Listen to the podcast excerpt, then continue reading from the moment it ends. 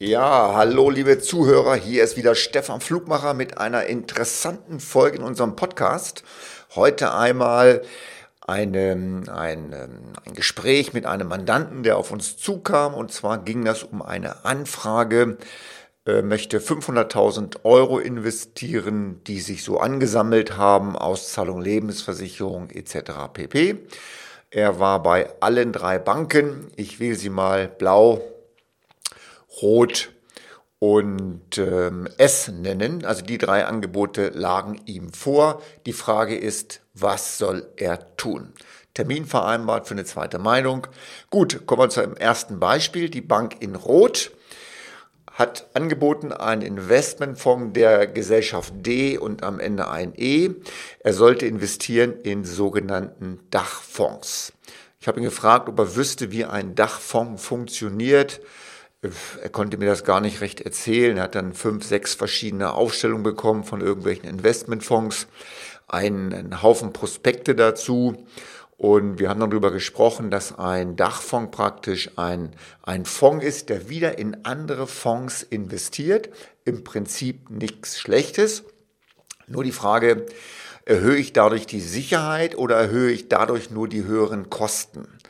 Wenn Sie sich die Seiten des Verbraucherschutzes anschauen, wird dort vor, vor diesen Sachen gewarnt, weil einfach die Kosten zu hoch sind. Gut, also das war schon mal nicht so ein tolles Angebot. Das zweite war eine Bank in Blau hat eine Auswahl auch an einigen Fonds, natürlich auch hauseigene Fonds, weil sie müssen halt wissen, sie werden von einer Bank, von den großen Banken halt nicht so beraten, dass sie eine komplette Auswahl an, an Fonds oder Anlagen bekommen, sondern es werden halt hauseigene Produkte verkauft. Also es ging um 500.000 Euro. 60 Prozent sollten wieder in diese Dachfonds rein ein ähm, paar kleine Anteile, 10, 15 Prozent in ETFs. Sie kennen ETFs, eine sehr preiswerte, super Möglichkeit, sein Vermögen zu streuen und in einer eigenen Vermögensverwaltung so ein bisschen was in drei, vier Aktien investiert werden. Gut, er war ganz stolz. Er hat den Ausgabeaufschlag um 50 Prozent rabattiert. Das heißt, von seinen 500.000 äh, Euro blieben eigentlich nur noch zweieinhalb Prozent an Kosten hängen. Das heißt, es waren schon mal fast 10.000 Euro nur für die Einrichtung dieser Konten weg. Zusätzlich noch einmal bei den Dachfonds die jährliche Verwaltung etwa bei 2,1 Prozent. Das war schon noch human gerechnet. Das wird wahrscheinlich viel, viel höher sein.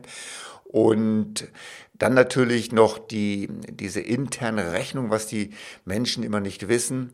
Und zwar, wenn sie heute Geld in so einen verwalteten Investmentfonds investieren, was ja grundsätzlich nicht schlecht ist. Ein Investmentfonds ist ja eine super Möglichkeit, sein Geld zu investieren. Sie bekommen ja bei uns dafür eine Rechnung, dass wir das Ganze verwalten, also ein vierteljährliches Rebalancing machen.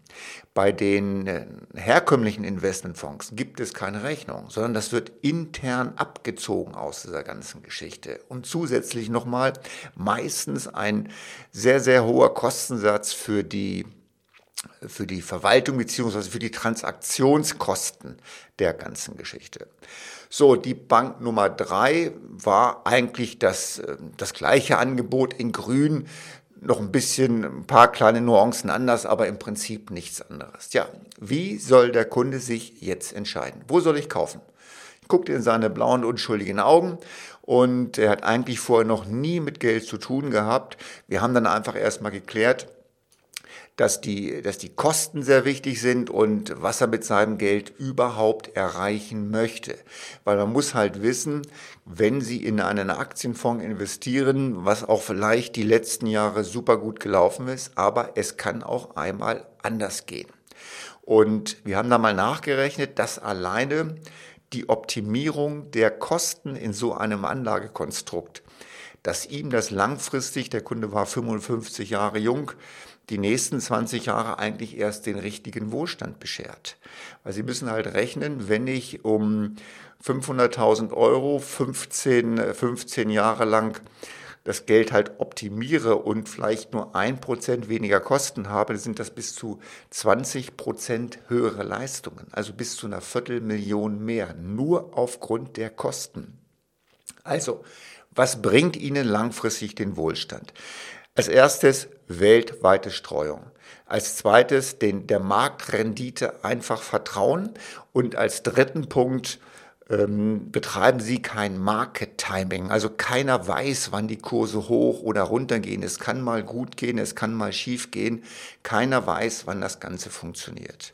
Also als Fazit, kontrollieren Sie das, was zu kontrollieren ist. 95 Prozent Ihrer Anlageerfolge findet durch die Wahl der richtigen Anlageklasse statt. Also in was Sie investieren. Das ist 95 Prozent für den Anlageerfolg ausschlaggebend. Optimieren Sie die Kosten. Das heißt, zahlen Sie nur das für die Verwaltung, was auch wirklich notwendig ist. Als nächsten Punkt ein Rebalancing. Natürlich ändern sich die Kurse. Natürlich muss das automatisiert angepasst werden. Da sollte ein klares Konzept, eine Investmentstrategie dahinter stecken. Die Steuern sollten Sie eigentlich nicht beachten, weil es geht darum, Ihr Vermögen breit und sicher anzulegen und wenn Sie Geld verdienen, dann zahlen Sie auch Steuern. Ich weiß, der Deutsche zahlt nicht gerne Steuern, aber Schauen Sie sich mal an, wo wir leben, ist doch ein wundervolles Land. Also, meine Damen und Herren, das waren ein paar Informationen. Wenn Sie eine zweite Meinung zu einer Investition brauchen, kommen Sie gerne auf uns zu. Mein Name ist Stefan Flugmacher. Viel Erfolg mit Ihren Geldanlagen.